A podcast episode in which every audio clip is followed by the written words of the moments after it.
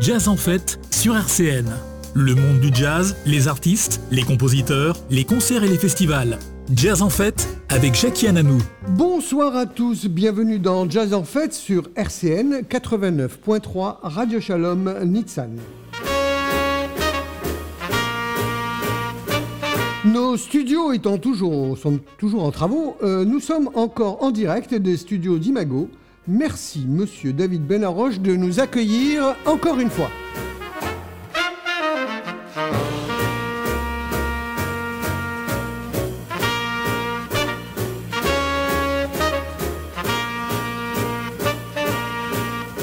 Aujourd'hui, l'histoire d'une rencontre improbable, le flamenco et le jazz.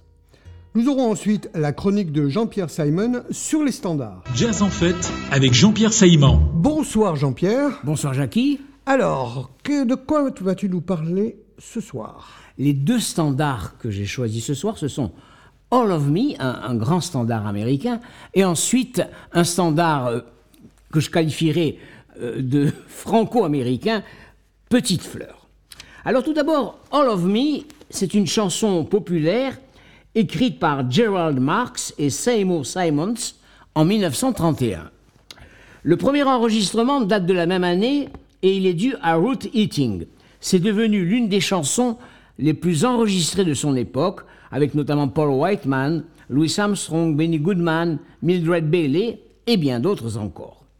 Benny Carter, venu à Paris en 1935, intègre les rangs du grand orchestre de Willie Lewis clarinettiste et altiste, qui se produisait alors à Montmartre. Car il faut rappeler à l'époque que ces orchestres américains euh, installés euh, dans les clubs parisiens obtenaient énormément de succès. Benny Carter lui propose un arrangement de Hall of Me, qui est enregistré le 17 janvier 1936, dans lequel le musicien polyinstrumentiste prend le solo de trompette. All of Me.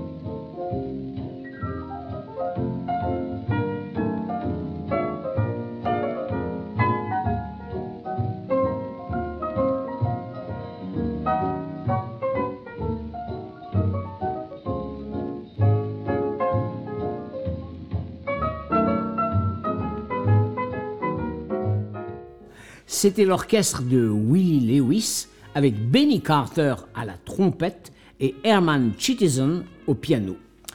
En 1990, invitée au festival de Montreux, la vocaliste Didi Bridgewater débuta son tour de chant par une version très enlevée de cette chanson où elle va délivrer un scat de très haute volée soutenu par le pianiste Bert Vandenbrink, le contrebassiste Hein Van de et le batteur Dédé Ceccarelli.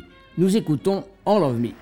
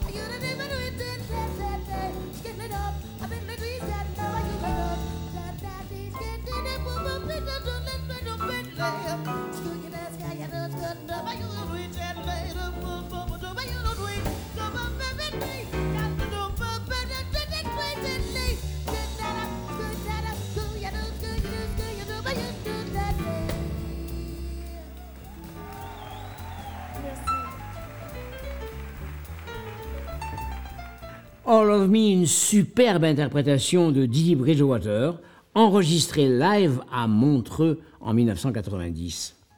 Et maintenant, Sidney Bechet. Sidney Bechet, saxophoniste et clarinettiste, il s'est installé en France en 1950 et devint très rapidement une vedette bien au-delà du monde du jazz.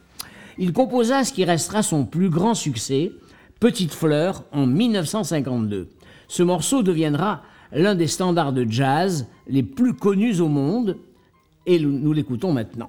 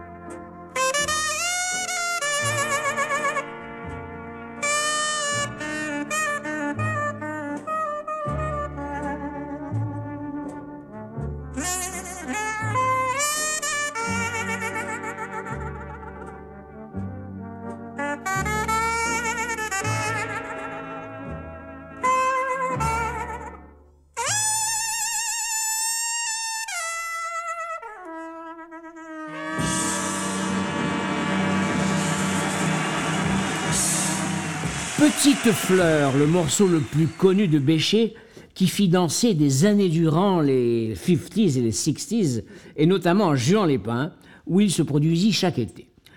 En 1959, Fernand Bonifay et Mario Bua écrivent des paroles sur ce thème, ce qui permettra euh, à cette chanson de devenir euh, un grand succès, repris par de nombreux artistes tels que Daniel Darieux, Tino Rossi, Henri Salvador et bien d'autres, euh, dont Mouloudji, que nous écoutons ici, accompagné par l'orchestre du pianiste Claude Bolling.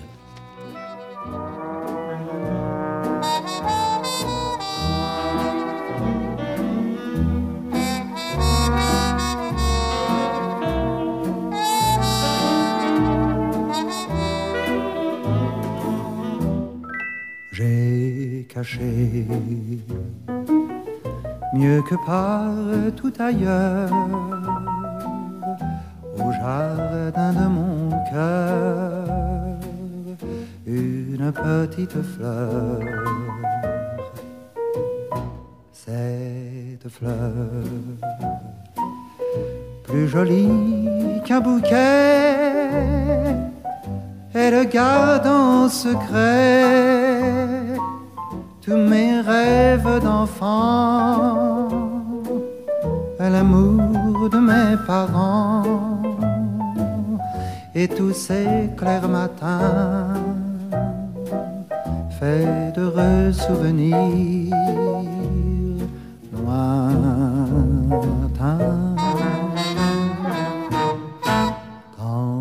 La vie par moments me trahit,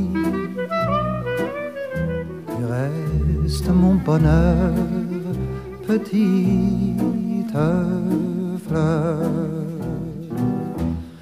Sur mes vingt ans, je m'arrête un moment pour respirer ce parfum que j'ai tant aimé dans mon cœur. Tu fleuriras toujours au grand jardin d'amour, petite fleur. Prends ce présent que j'ai toujours gardé, même à vingt ans, je ne l'avais jamais donné. N'aie pas peur, cueillir au fond d'un cœur une petite fleur, jamais ne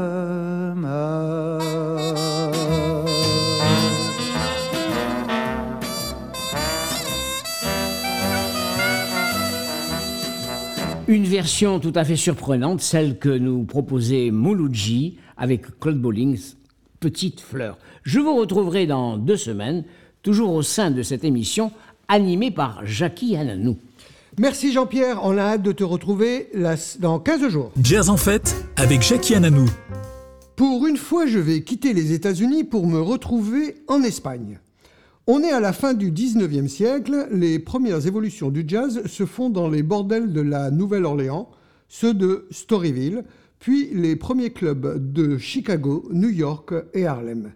Le flamenco, lui, sort des maisons familiales, des tabernas et des ventas et se retrouve dans les cafés cantantes. À ce stade, les deux musiques, blues, jazz et flamenco, présentent des points communs. Mais pour que le flamenco et jazz se retrouvent, fallait-il encore une rencontre physique? Sans une présence gitane outre-Atlantique, jamais aux États-Unis, dans la première moitié du XXe siècle, flamencos et jazzmen se seraient rapprochés. Reste l'Espagne. Le jazz y arrive après la Seconde Guerre mondiale en provenance de Paris, d'abord sur la côte basque, Barcelone, puis Madrid. En 1929, arrive à Madrid un saxophoniste alto cubain, Aquilino Calzada, à la tête d'un orchestre Las Estrellas Negras. Il est très rapidement conquis par le flamenco et commence à l'interpréter au saxophone. Pour la première fois, l'instrument phare du jazz rencontre le flamenco.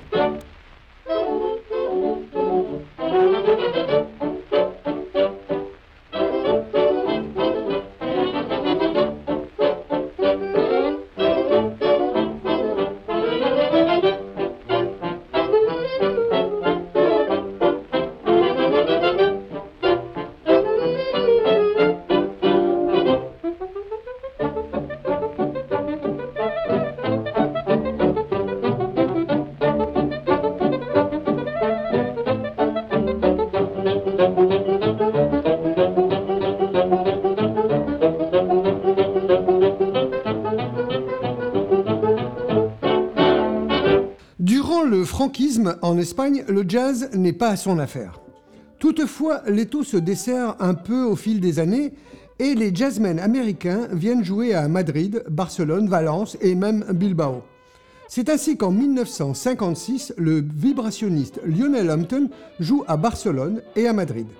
Il passe une soirée dans un tablao madrilène et au cours de cette soirée, Hampton se montre intéressé par la danseuse Maria Angelica, spécialiste des castagnettes. Il la convie à l'enregistrement qu'il doit effectuer. Maria Angelica est présente dans plusieurs thèmes de son album, Hamps Jazz Flamenco, et sans doute un- aucun doute le thème où le jeu de l'espagnol est le plus intéressant. Extrait de l'album Jazz Flamenco de Lionel Hampton, Hamp Jazz Flamenco.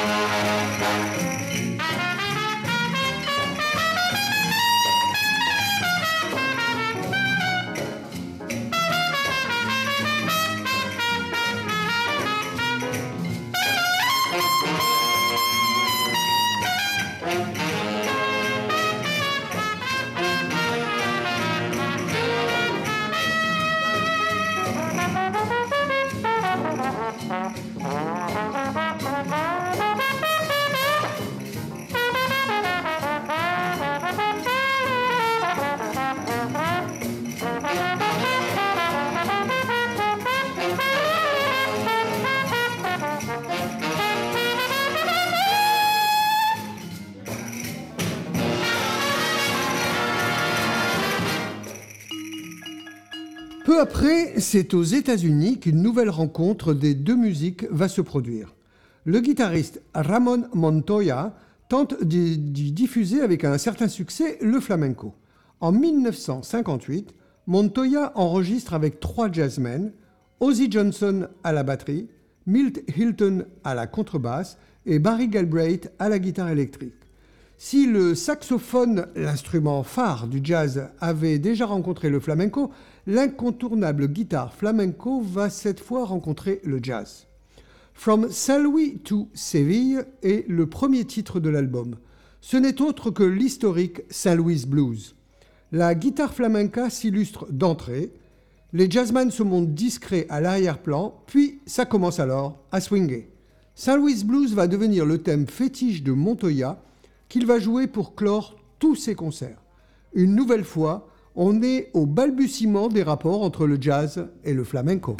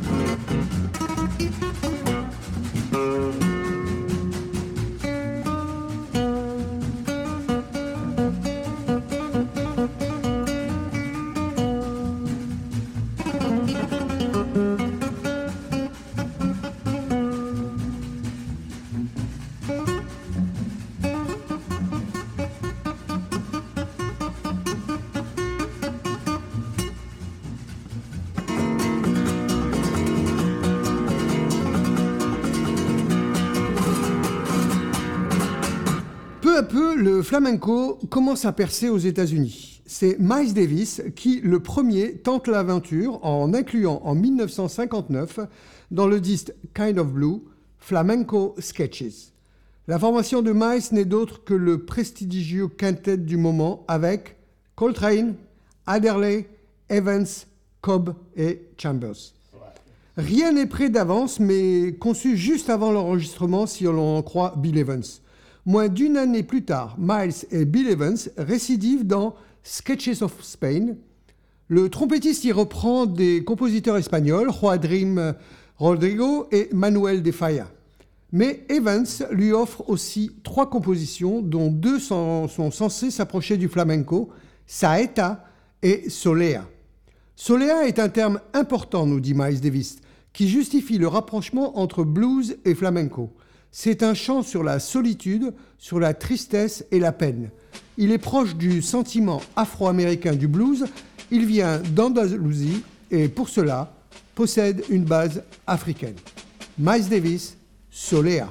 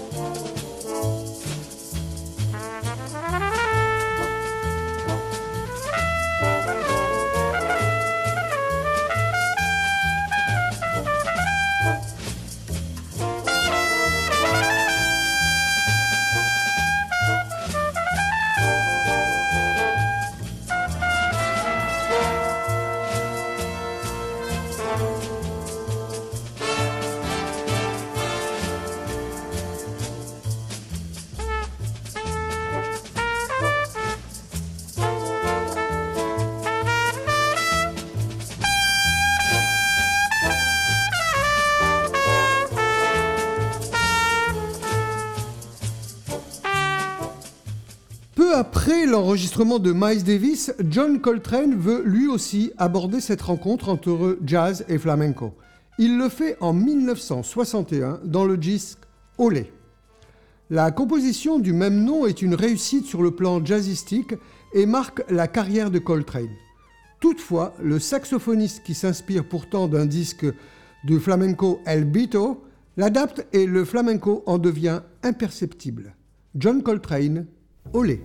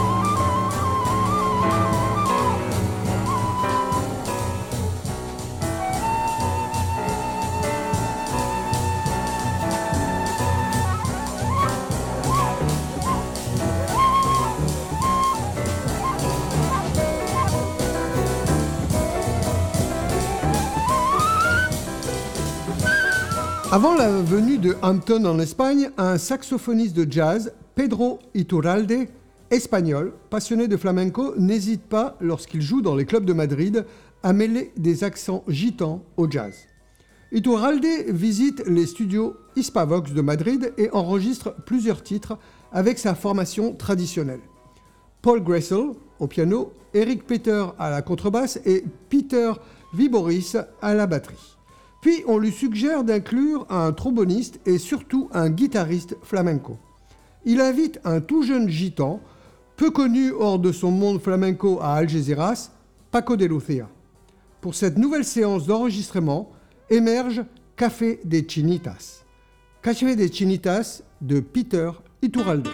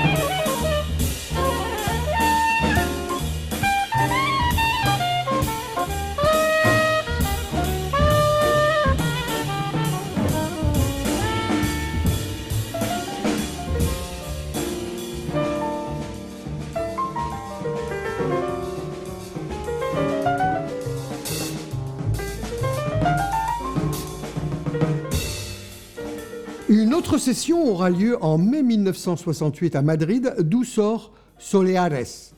Si par rapport aux trois Américains, le flamenco est très présent, il reste que nous avons le plus souvent affaire à une sorte de collage. Les jazzmen de Iturralde jouent jazz et passent la parole à la guitare de Paco de Lucia. Un commentaire de Paco de Lucia est assez explicite. Iturralde apportait des, ses idées et me disait Quand je te dis de rentrer, tu joues dans telle tonalité et c'est bon. Je suis sorti de l'enregistrement sans rien avoir compris. L'écoute de Solares montre parfaitement l'alternance des deux musiques. Paco de Lucia, Pedro Iturraldes, Solares.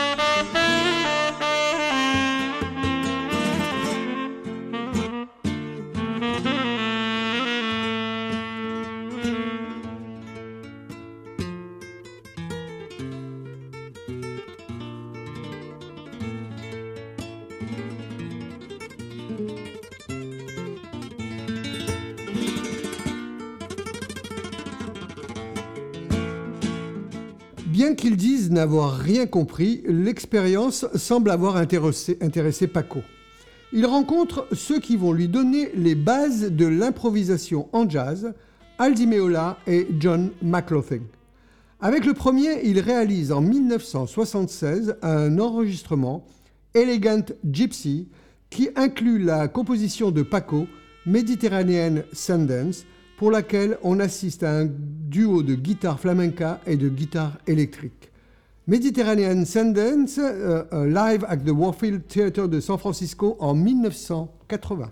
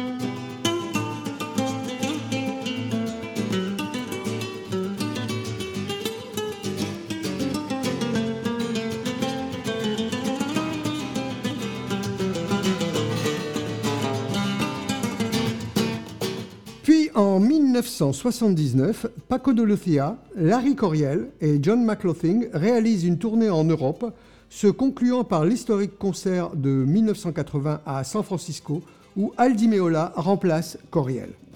Un autre jazzman américain, le pianiste Chick Corea, appelle peu après Paco de Lucia pour un enregistrement. Le flamenco est beaucoup plus présent que le jazz dans Dance of Chance, où Corea invite le bassiste électrique Carl Benevent, qui va devenir un des prochains acteurs de l'intégration du jazz et du flamenco. D'une manière générale, dans Touchdown, les trois musiciens font preuve de conception personnelle qui ne sont pas encore proches d'une fusion jazz et flamenco. Dance of Chance, Chick Corea.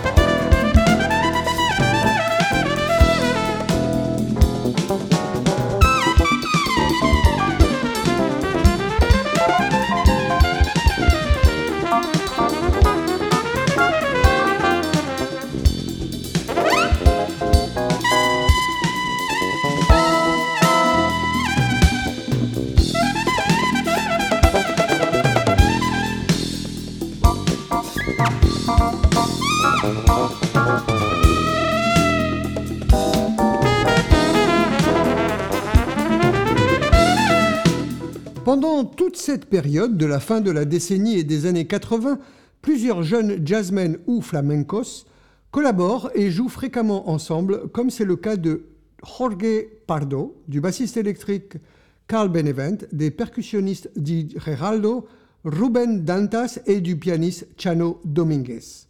Ils sont connus comme Los Nuevos Flamencos. Le pianiste Chano Dominguez est un authentique andalou qui toute sa jeunesse a baigné dans la culture gitane et a acquis une culture jazz poussée. Jorge Pardo est un jazzman madrilène qui s'est plongé intensément dans le flamenco, acquérant lui aussi le vécu flamenco nécessaire qui manquait à Lionel Hampton, Miles Davis ou John Coltrane. Ses liens avec Paco de Lucia contribuent dès leur première rencontre à déclencher chez lui cette compréhension que le jazz et le flamenco sont très proches. Sur le plan discographique, la naissance de ce nouveau langage est marquée par le disque de Jorge Pardo, Las cigarras son quizás sordas, enregistré en 1991. Il y avait aussi Donali, Nardis, Blue in Green, joué au saxophone ténor et est une réussite éblouissante. Accompagné par les mêmes partenaires, il reprend Caravane. C'est une fusion complète du saxophone jazz, de la basse électrique et des trois flamencos. Il propose également, dans un duo remarquable et original, flûte et guitare, Round About Midnight avec Bola Carbonel. Jazz en fête sur RCN.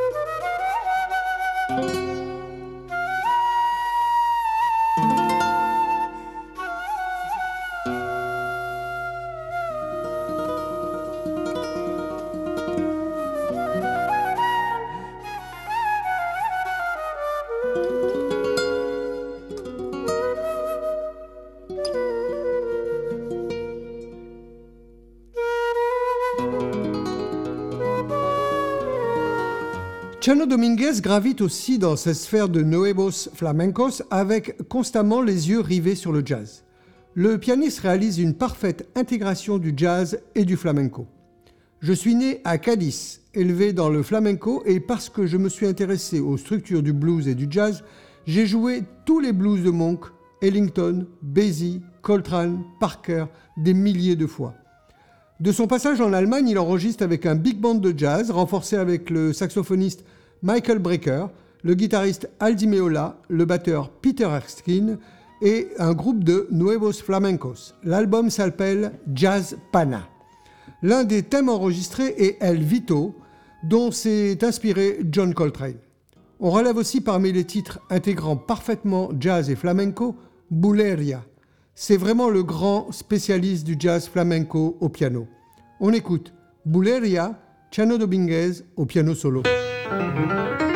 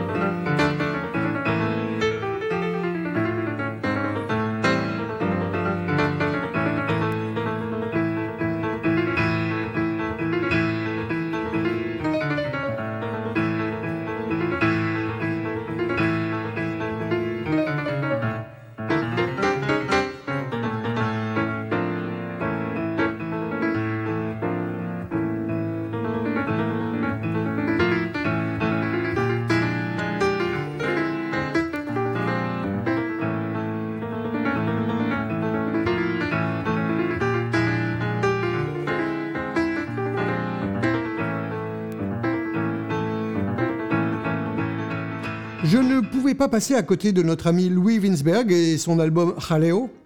For Paco, en hommage à Paco de Lucia, et sans reprise spécifique, juste de belles improvisations, et aussi l'esprit de celui qui a ouvert le flamenco aux autres musiques, au jazz, à l'arabo-andalou, à la basse électrique et au piano de Chick Corea. For Paco, Louis Winsberg. Je suis Louis Winsberg sur Jazz en fait.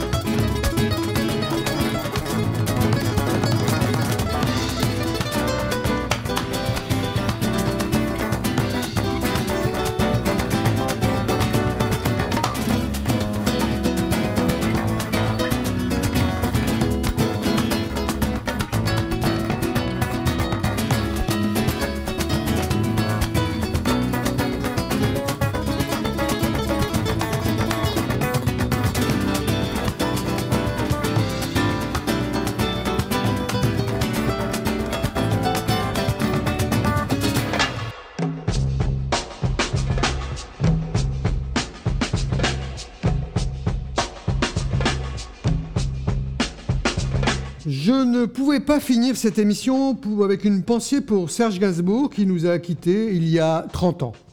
Voilà, j'ai fini pour le flamenco. Vous pourrez réécouter cette émission demain mardi à 21h et retrouver le podcast sur RCN 89.3 ou sur les plateformes Apple, Deezer et Spotify. Portez-vous bien pour que le jazz reste une fête.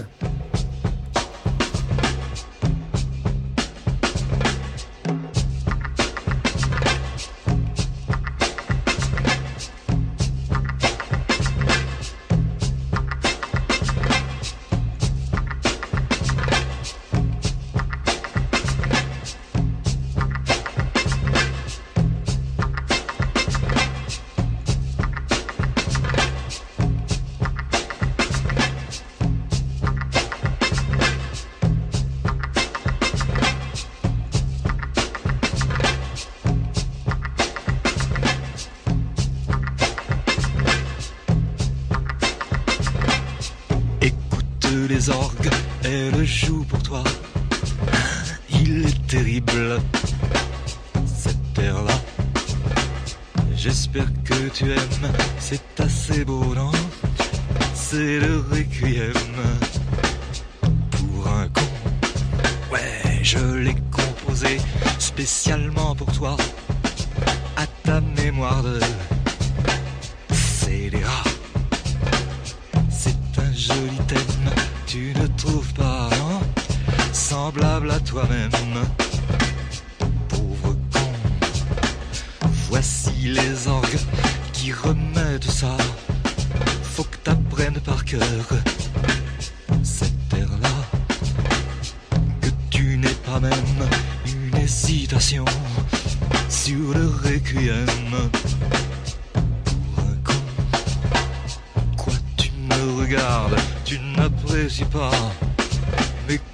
Saradão.